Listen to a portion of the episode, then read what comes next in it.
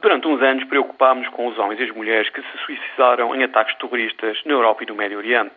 Agora, os líderes políticos no mundo árabe estão preocupados com os homens que se têm imolado pelo fogo em protesto contra a falta de empregos e liberdade política. Na origem da chamada Revolução de Jasmine, na Tunísia, esteve a imolação de Mohamed Bouaziz, um homem que simulou em protesto contra as suas condições de vida. Nos últimos dias, uma série de outros homens fizeram ou tentaram fazer o mesmo na Argélia, Mauritânia e Egito. Os terroristas morreram em nome da reação contra a modernidade e a favor de uma ideia política e religiosa totalitária. Os homens que se imolaram pelo fogo nas últimas semanas e dias morreram sobretudo por sentirem que não há perspectivas de uma vida decente nos seus países.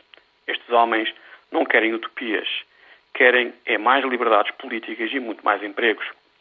Tivermos em conta os números de gente nova nas sociedades árabes do Norte da África e a sua dependência em relação aos preços dos cereais e da energia, a conclusão é óbvia.